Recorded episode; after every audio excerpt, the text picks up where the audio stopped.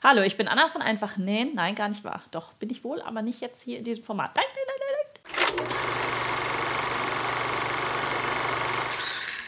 Herzlich willkommen bei Einfach Anna auf dem Einfach Nähen YouTube-Kanal, dem Format, in dem ich frei Schnauze ganz persönlich zu euren Themen quatsche.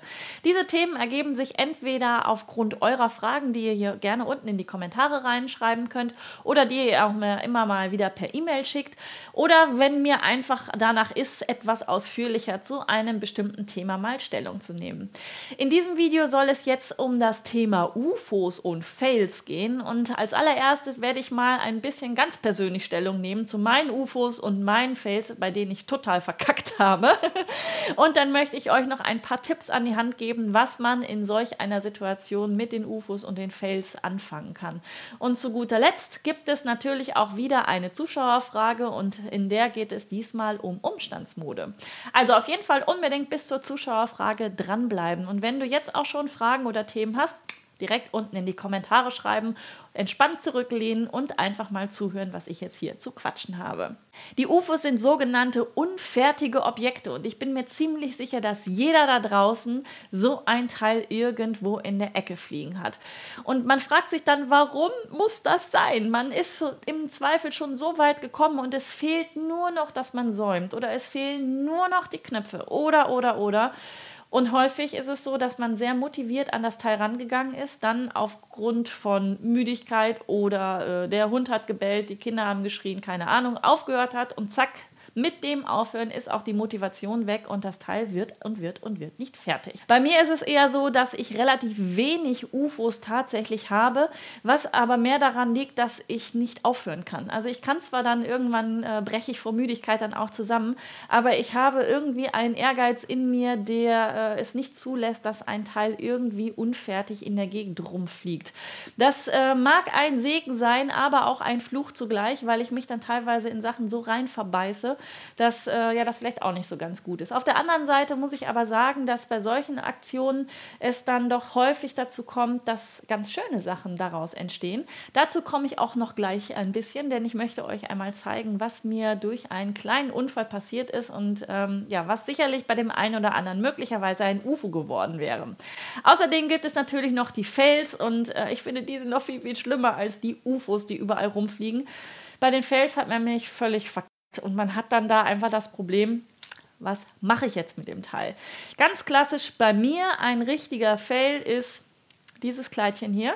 Das mag auf den ersten Blick äh, so wunderschön aussehen, zumindest gefällt es mir auf diesem Foto wunderschön. Aber wenn ich es selber anhabe und an mir runterschaue, denke ich nur so, was habe ich mir dabei gedacht? Du weißt, dass du kein Türkis tragen solltest, beziehungsweise kein Mint. Türkis geht noch, aber Mint ist eine Vollkatastrophe.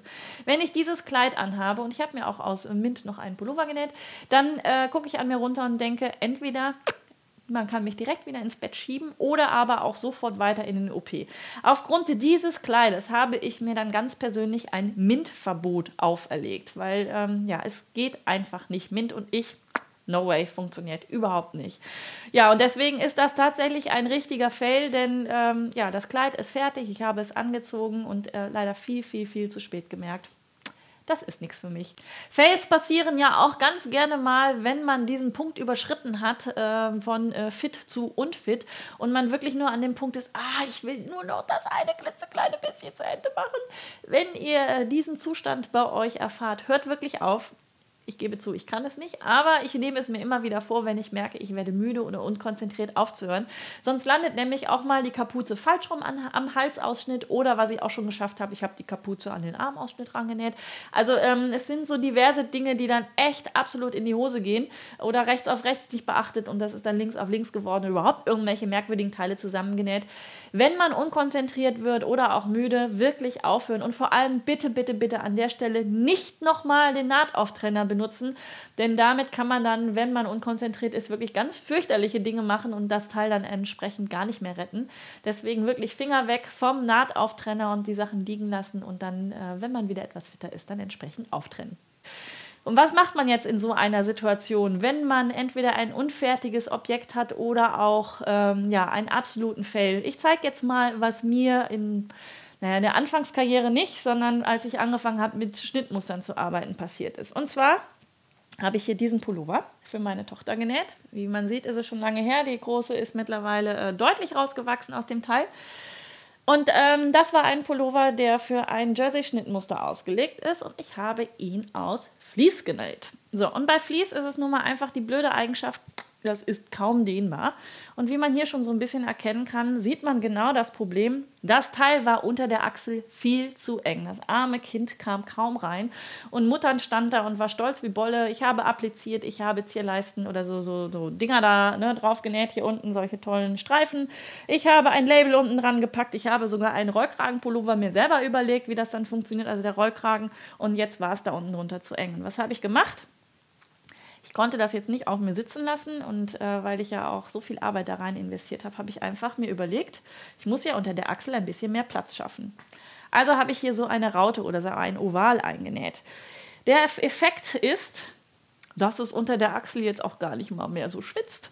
Das war wirklich ein, äh, ja, ein, ein Fail, der mir da passiert ist der eigentlich zu was Gutem geführt hat. Denn ab dem Zeitpunkt habe ich das ziemlich häufig gemacht, dass ich bei den Kinderpullovern unter der Achsel einfach so eine Raute mit eingeführt habe, wenn ich das Gefühl hatte, es ist ein bisschen zu eng. Und auf diese Art und Weise konnte ich dieses schicke Teilchen dann noch retten. Es ist vielleicht nicht jeder äh, so Typ, äh, dass man da hingeht und einfach mal weiterarbeitet, aber wie ich ja eben schon sagte, ich kann einfach bei solchen Sachen nicht aufhören, wenn mir das Teil insgesamt gefällt und ich versuche in irgendeiner Art und Weise eine Lösung dafür zu finden. Das ist ganz sicherlich nicht so, wie es äh, ein gelernter Schneider machen würde. Der würde da wahrscheinlich ähm, ganz, ganz andere Dinge tun. Das ist mir persönlich aber ziemlich egal. Hauptsache, ich bin von dem Ergebnis dann auch überzeugt und insofern habe ich jetzt hier äh, für das Tochterkind ähm, quasi quasi die Achselbelüftung erfunden, die vielleicht für den einen oder anderen Fließpullover in großen Größen, gerade bei Teenagern auch vielleicht gar nicht mal so verkehrt wäre, wenn es da nicht ganz so stinkt. Aber nun gut, äh, bei den kurzen ist es ja dann noch nicht ganz so schnell. Aber wie gesagt, dieser Pullover wurde dann auch mit Liebe getragen und äh, so konnte ich das Fehlteil nochmal retten. Vor kurzem ist es mir dann aber passiert, dass ich eine Hose für mich genäht habe. Und diese Hose habe ich vorher schon rauf und runter genäht tatsächlich. Und ähm, Jetzt habe ich in den letzten äh, paar Monaten einiges an Kilos zugenommen, also habe ich mir gedacht, ich nähe die Hose einfach mal eine Nummer größer. Das war keine gute Idee, denn ich bin äh, mit der Stoffauswahl und der größeren Größe dann in einem Sack gelandet. Ähm, ich habe so einen etwas steiferen Stretch-Jeans-Stoff äh, genommen dafür und vorher wirklich etwas weichere Stoffe und ähm, ja, es sah einfach nur fürchterlich aus. Dieses Teil müsste ich jetzt streng genommen einmal nochmal komplett auftrennen, den Bund abmachen, das ganze Ding wirklich enger nähen. Und ich weiß tatsächlich nicht, ob ich das, ob ich da wirklich die Lust zu habe, dieses Teil aufzutrennen. Ich finde, Auftrennen macht nicht so sonderlich viel Spaß. Es gibt da diesen schönen Spruch, Meister, ich bin fertig, kann ich trennen.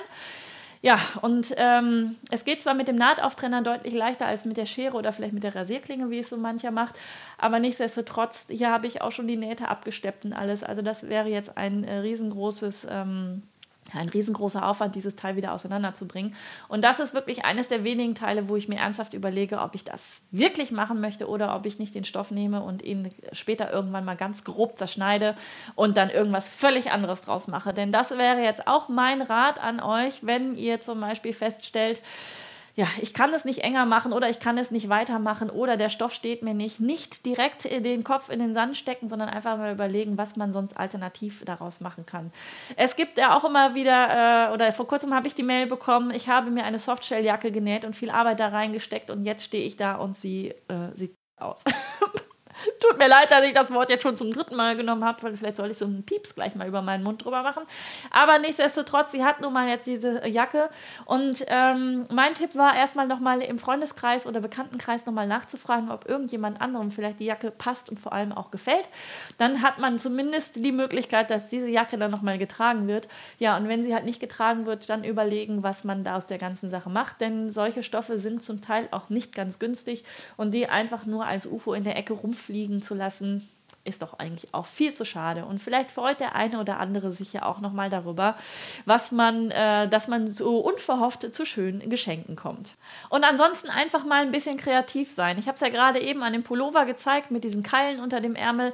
Genauso gut kann man irgendwo auch noch äh, Streifen an die Seite setzen, um ein bisschen mehr Weite zu schaffen, für den Fall, dass man das Gefühl hat, oh, ich bin vielleicht doch ein bisschen Wurst in Pelle, dann kann man da nochmal ein bisschen rumhantieren und ähm, ja, einfach nicht aufgeben. Ich habe zum Beispiel auch mal, das ist auch ein echter Fail gewesen, dieses Teil hier genäht. Das sieht ein bisschen aus wie ein Overall, ist aber in Wirklichkeit keiner. Es sollte mal einer werden, aber ähm, ich habe das Oberteil gegen den Fadenlauf zugeschnitten. Das war keine schlaue Idee, weil ich nämlich bei diesem Teil ähm, nicht beachtet habe, dass es leider in die andere Richtung elastisch ist. Und ähm, somit musste ich dann feststellen, dass ich in das Teil überhaupt nicht erst reinkam. Und dann habe ich mir aber überlegt, weil das auch ein Probenähen gewesen ist und man sollte ja auch ein bisschen sehen, dass man das auch als Over Over Overall tragen kann, damit ich wenigstens reinkomme, oben eine Knopfleiste ranzumachen. Ähm, das ist zumindest eine Möglichkeit, dass ich reingekommen bin. Rausgekommen bin ich aus dem Teil allerdings nicht ohne Hilfe. Da musste man mir tatsächlich helfen und als Overall hätte man das Ding schon mal überhaupt nicht tragen können, weil ich dann ja irgendwie oben hätte rausgehen müssen aus dem Teil, wenn ich es an und ausziehe und ich hatte überhaupt keine Chance, das über meinen breiten Hintern drüber zu kriegen. Also ähm, das war dann wirklich mal so eine Sache, da kann man sich mit einer Knopfleiste vielleicht für einmal noch behelfen, aber ansonsten ansonsten Nee, äh, das Teil landete dann in der Nährwerkstatt und das habe ich, hab ich aufgehoben, um es den Kursteilnehmern etwas anschaulicher zu machen, was passiert, wenn man bei dem einen oder anderen Stoff den Fadenlauf nicht beachtet. Also da auch wirklich dann äh, mal schauen, was man sonst irgendwie noch mit Reißverschluss, Knopfleisten oder ähnlichem dann noch retten kann. Und zu den UFOs kann ich nur sagen, nehmt euch vielleicht einen ganz bestimmten Tag mal vor, an dem ihr euch ausschließlich um UFOs kümmert. Manchmal ist es wirklich nur so eine Sache, dass man sich mal auf aufraffen muss und wenn man erstmal dran sitzt, dann funktioniert es dann doch ganz gut und man hat vielleicht das ein oder andere neue Lieblingsteilchen dann doch endlich im Schrank hängen und nicht irgendwo in der Ecke fliegen. Also es lohnt sich auch mal, den, äh, sich dem UFO-Korb äh, zu widmen und da doch das ein oder andere dann auch nochmal abzuarbeiten. Und letzten Endes, wenn ihr feststellt, das UFO würde ich nie fertig nähen, aus den und den Gründen und der Fail ist so extrem, da habe ich auch gar keinen Bock mehr, dieses Teil irgendwie noch anderweitig zu verwenden, weil da ja auch eine Geschichte an dem Teil dann dranhängt, dann kann man ja auch vielleicht dran denken, das eine oder andere dann zu spenden, denn auch das sind Stoffspenden, die dann von anderen fleißigen Helferleins auseinandergeschnitten werden und zu neuen tollen Teilen verarbeitet werden. Ähm, da habe ich auch schon mal bei dem Video zu den Stoffresten, das ich ja oben nochmal verlinke, verlinke, äh, auch schon mal Bezug genommen, was man denn mit so Stoffresten machen kann. Also dann im Zweifelsfalle alles ab in eine Kiste und an einen gemeinnützigen Zweck dann auch spenden. Und komme ich jetzt zur Zuschauerfrage, die heute von der lieben Katharina kommt, die unter das äh, Video von letzter Woche folgendes kommentiert hat. Ich hätte damals fast das Nähen direkt zu Beginn wieder aufgegeben, weil die Discountermaschine so furchtbar war. Lief alles anders zum Glück. Habe dann in der Schwangerschaft besonders viel genäht. Hast du nicht zufällig auch eine Idee, was ich mit den Teilen machen kann, die ich nie fertig genäht habe? Ich habe eine ganze Kiste voll, besonders Umstandsteile, die eh nicht mehr gebraucht würden. Ja, das passt nämlich wunderbar zu dem Thema, äh, über das ich in diesem Video jetzt spreche. Denn das ist wirklich auch so eine Sache, was mache ich, wenn ich für einen ganz speziellen Anlass meine Sachen genäht habe? Habe und die nie fertig geworden sind. Es sind ja nicht nur Umstandssachen, man kann ja auch sich überlegen, dass vielleicht mal für einen ganz besonderen Anlass, für eine Familienfeier, für vielleicht sogar eine Hochzeit, Abiball oder ähnliches genäht. Äh, jetzt habe ich den Anfang des Satzes vergessen. Also, dass man irgendwas genäht hat zu irgendeinem Event und man ist damit entsprechend dann nie fertig geworden. Ähm, ja, das ist natürlich dann immer die Frage, inwiefern man das dann anderweitig nochmal verwenden kann. Bei Umstandssachen hast du jetzt natürlich schon ausgeschlossen, wäre aber immer noch mal die Frage, ob es nicht die Chance bestünde, möglicherweise dieses Teil dann doch noch mal fertig zu nähen, weil sich irgendwann eine weitere Schwangerschaft ankündigt. Vielleicht ist ja auch im Freundes- oder Bekanntenkreis da demnächst jemand, der davon profitieren kann, dass du eine Sache nicht fertig genäht hast und sich dann vielleicht über das ein oder andere Teil freut. Ansonsten ist es bei den Umstandssachen ja immer auch noch eine Frage, was denn genau bei dem Schnittmuster dann passiert ist. Hat man jetzt wirklich nur ein äh, für den Bauch zum Beispiel ein bisschen mehr zusammengerafft auf, äh, manchmal macht man das ja so, das Vorderteil dann 20 oder 25 Zentimeter länger zu schneiden und dann in Bauchhöhe dann etwas zusammenzuraffen, um da ein bisschen mehr Platz zu schaffen. Dann könnte man zum Beispiel ja nur die Seitennähte bis zu der Kräuselung nochmal auftrennen und an der Stelle dann das auf die äh, Länge von dem Rückenteil dann auch nochmal einkürzen. Dann ähm, ist natürlich die Sache, wenn man dann auch noch einen Stilleinsatz mit dazu gebracht hat, ja, der ist dann halt da, da kann man dann auch nicht mehr so sonderlich viel machen. Ähm, aber auch da vielleicht freut sich ja jemand anderes darüber. Und ansonsten gilt das vorherige, äh, was ich gesagt habe, ähm, das vielleicht ein etwas anders auseinanderschneiden, zum Beispiel auch nur das vordere Teil raustrennen und das Ganze nochmal in einer etwas äh, weniger umstandsmaßförmigen äh, äh, Form dann auszuschneiden und das Ganze neu zusammenzusetzen und sich dann vielleicht auch was Nettes äh, für, fürs Kuschelsofa zusammenzunähen, weil in der Regel hat man das ja dann auch nochmal ein bisschen größer und wenn man nach, den, nach der Entbindung dann die Kilos auch wieder verloren hat, dann geht man in solchen Teilen ja meist auch unter. Aber ich denke, so für einen kuscheligen Sonntag auf dem Sofa sind diese Teile immer noch wunderschön, sodass man sich dann da auch noch ein bisschen äh, länger dran erfreuen kann, sofern man sie fertig genäht hat. Also es kommt immer ein bisschen darauf an, an welchem Punkt du tatsächlich dann auch gerade bist, wo du sie fertig genäht hast oder bis wohin du sie fertig genäht hast und was noch fehlt. Und jetzt würde ich mich wahnsinnig darüber freuen, deine Erfahrungen zu Fails und UFOs zu lesen, denn äh, ich finde es auch immer sehr, sehr amüsant, eure Geschichten äh, zu den einzelnen Themen dann unten drunter zu durchstöbern. Und wie ihr ja gesehen habt, versuche ich auch wirklich alles von euch dann nochmal zu beantworten. Und wenn du eine Frage hast zu diesem Thema oder auch zu einem neuen Thema, dann auch ab unten in die Kommentare. Und bis zum nächsten Video wünsche ich dir eine schöne Zeit. Ciao!